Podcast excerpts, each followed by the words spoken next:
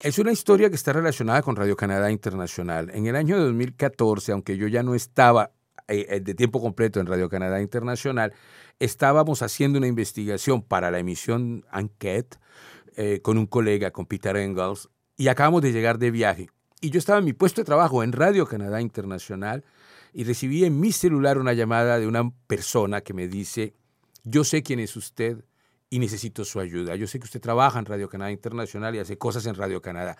Me sorprendió que la persona me dijera tantas cosas que, que parecían más tantas cosas de ti. Y me dice, yo soy tal persona, soy una persona cercana a Frédéric Lavoie. Yo me quedé en silencio, no sabía quién era y me dice, a él lo acaban de asesinar en Colombia. Eso fue entre el 12 y el 13 de mayo del 2014 y Frédéric Lavoie fue asesinado el 11 de mayo en Sabaneta, Antioquia, cerca de Medellín. Me sorprendió la llamada y me dice, mire, yo sé que usted es la única persona que puede ayudar a saber qué pasó, porque la policía canadiense dice que no tiene información y en Colombia nadie da información. Y yo le dije, mire, ¿quién es Frédéric Lavoie? Me dice, Frédéric Lavoie es una persona acusada. Me cuentas tu prontuario, si se quiere, delictivo según las autoridades canadienses.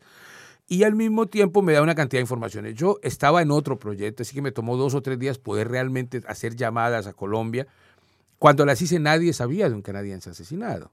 De hecho, era claro, no estaba identificado el cadáver. Me llamó mucho la atención después de volví a llamar a, la persona que me contactó y no hubo más respuesta. El teléfono a la semana no existía más, estaba desconectado. Pero me quedó, me quedó el tema y el dato y dije, ¿por qué mataron a un canadiense? Además, hay que decirlo, fue desmembrado, fue muerto en lo que en Colombia llaman las casas de pique, según las autoridades, es decir, sitios en los cuales matan a la gente eh, cortándola viva y e, es, que es una tortura y una, muerte atroz. atroz y que tiene la marca del narcotráfico, de dos grandes organizaciones criminales de narcotráfico, que son los carteles mexicanos, particularmente el de Sinaloa, y los carteles colombianos, y muy particularmente el cartel que reemplazó el cartel de Medellín, que es la oficina de Envigado, que controla el narcotráfico de, la villa de Aburrá y de toda la zona esa de, de Antioquia en Colombia. Entonces, me quedó sonando, ¿por qué? ¿Quién es? Y me puse a averiguar un poco y me sorprendió la historia. Alguien que no tenía, ni siquiera estaba en los radares de la policía, no se había robado nunca nada, no vendía ni siquiera marihuana en la calle. Exacto, la policía ni siquiera lo conocía. Y que en, ese momento. En una operación que se llamó la Operación Locuaz en el 2012, eh, la policía no logra capturarlo porque él se entera antes a través de una información que le pasan los Hells Angels, estos tipos de las motos que son considerados como organización criminal, y le dicen, va a haber una operación policial, te van a coger, y el tipo se, se va, el muchacho se, desapareció. Se desapareció y vuelve a aparecer en Colombia con un falso pasaporte en 2014. Pero, un pasaporte de Bahamas. Un pasaporte de Bahamas. Entonces, en ese momento, cuando lo asesinan, cuando me llaman, yo colgué el teléfono y ni siquiera pregunté algo que todavía sigue siendo para mí una duda. ¿Cómo supo la persona cuál era mi número de celular? ¿Por qué me llama específicamente a mí?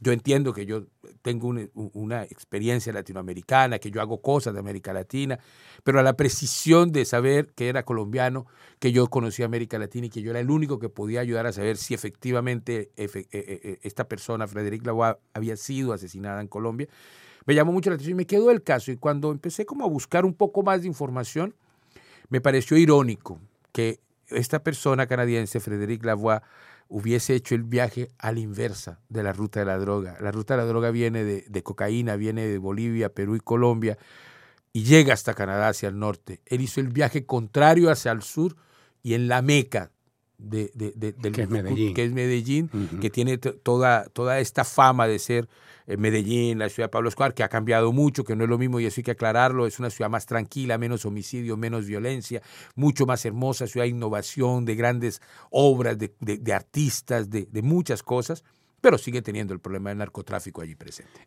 Permíteme que te interrumpa, Martín, pero esta persona que entró en contacto contigo no aparece después en el documental que tú hiciste y que se presentó anoche. No, no, no tú, esa persona se perdió también del radar. La persona se perdió del radar y posteriormente, eh, medio de la investigación que hicimos para realizar el programa, pude saber dónde estaba y, cómo localizarla, pero al final la persona tiene una vida completamente diferente y había hay momentos en los que hay que tomar decisiones, como respetar, por ejemplo, que eh, alguien haya decidido cambiar de vida o dejar detrás espacios que fueron complejos y donde la sola presencia de una llamada telefónica de un periodista puede cambiar la vida de una persona. Y no era esencial tampoco para la historia. Entonces, eso no era pertinente en la historia que tú hiciste. No, no era esencial para la historia. Digamos que en la historia que hicimos ayer había, había testimonios reservados de, personas que decidieron hablar bajo la condición del anonimato, cercanas a, a, a Frédéric Lavoie